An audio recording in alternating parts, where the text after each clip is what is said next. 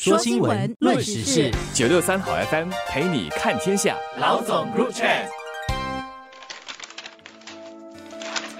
你好，我是联合早报的吴新慧。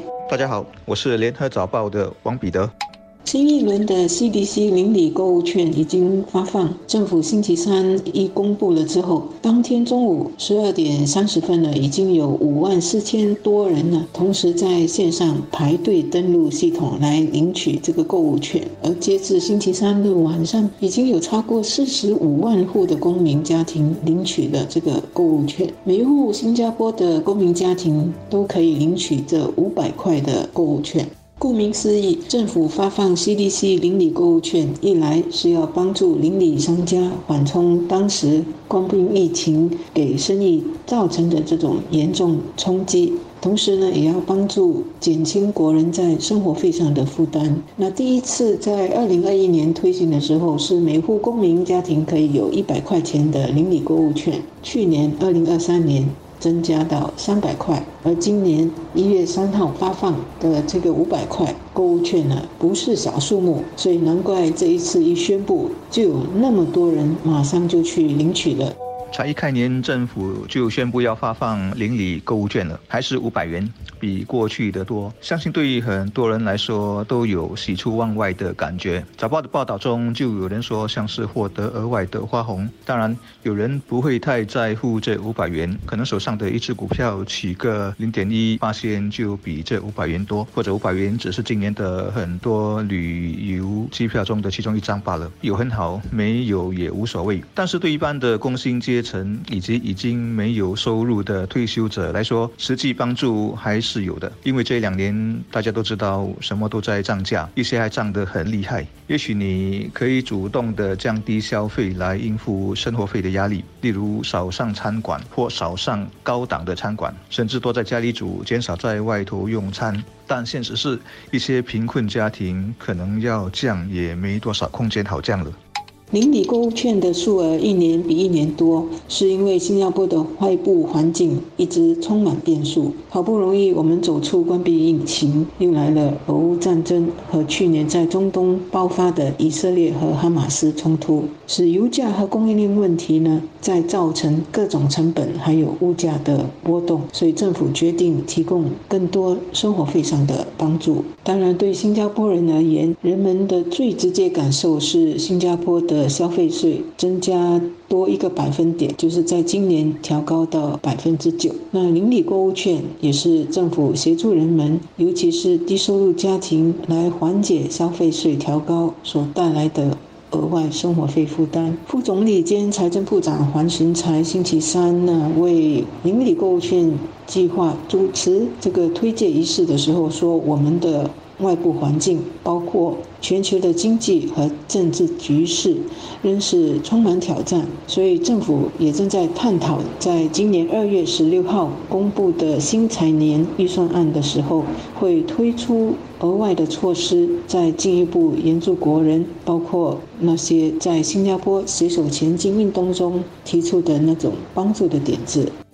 邻里消费券是疫情期间第一次推出的，目的也是为了给邻里的店家做一些生意，所以参与的人越来越多。报道中说，一些店家还打算给使用购物券的人一些优惠。在这种平价的超市，你用八十元就有八元的回扣，就是一个例子。过去也有有钱人家把购物券捐出来的报道，都是温情的故事。此外，发放消费券还有一个间接的好处，就是能够帮助。普及网络知识。据报道，宣布发放的当天到晚上八点吧，就有四十五万户人上网领取，可见它一来受欢迎，也显示相当方便和简单。当然，在民众俱乐部柜台帮忙那些不熟悉网络操作或没有新 pass 的国人啊，领取消费券和讲解还是必须的，免得最需要的人反而被落下了。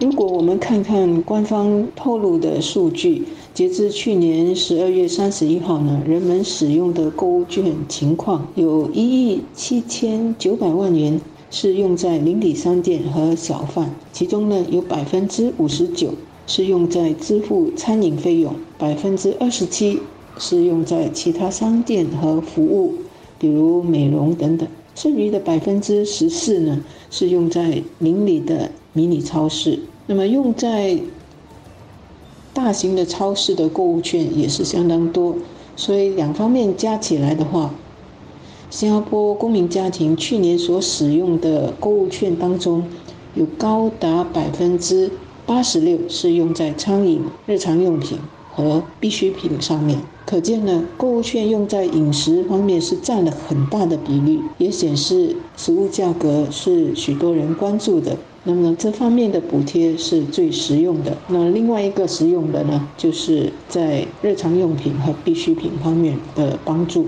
联合早报访问的一些退休人士就说，他们每个月花在家庭用品啊，例如洗衣液啊、卫生纸等等，都要将近三百块钱。而且呢，因为物价在不断上涨，所以这些退休人士都是在担心钱不够用，所以很高兴有这五百块钱的购物券。另外呢，有一些居民表示，这五百块钱的购物券让他们今年的农历新年可以多买一些年货了，就。因为也看到一些年货的价格今年大概也会上涨，所以有些担心吧。不过五百块钱的购物券也不必急着就用完，一年下来呢，还是可以省省用。尤其真的是外部环境的确还很不明朗，物价和成本上涨的问题也许还会持续。我们也要关心邻里小商店的生意。多多支持他们，或者呢，如果我们本身不是很需要这些购物券的话，利用购物券来捐助更需要的人，减轻他们的三餐费用和日用品的开销。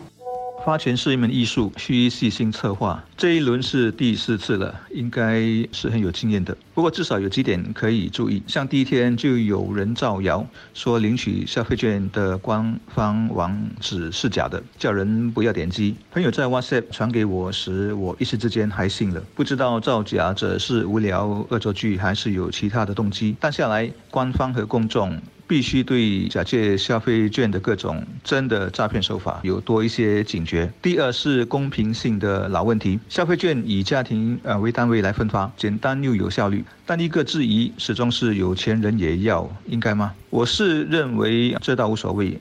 这么说吧，我们的所得税是累进的，高收入者是税务的主要承担者，五百元就当是答谢他们的一个心意吧。如果要根据家庭收入，那决定门槛要设在哪里就很头痛。过了门槛一块钱你就拿不到，少一块钱就符合资格，那也未免太过简单粗暴了点。也由于是一次过的，所以如果根据不同家庭月入决定可以拿多少消费券，那就真的很麻烦。倒是目前的分法完全不考虑家庭人口的数量，一个人的家庭和五个人的家庭获益是的差别是很大的，所以如何改善这样的些微的不公平是应该再想想。当然，消费券是及时雨，是很好的再分配办法之一。但它显然不能永久解决生活费难题。最重要的还是要做大经济这块大饼，增加国人的收入。前者根据过去的记录，我认为政府啊做得到。麻烦主要在于因为各种原因，一些人的收入跟不上经济增长和通胀。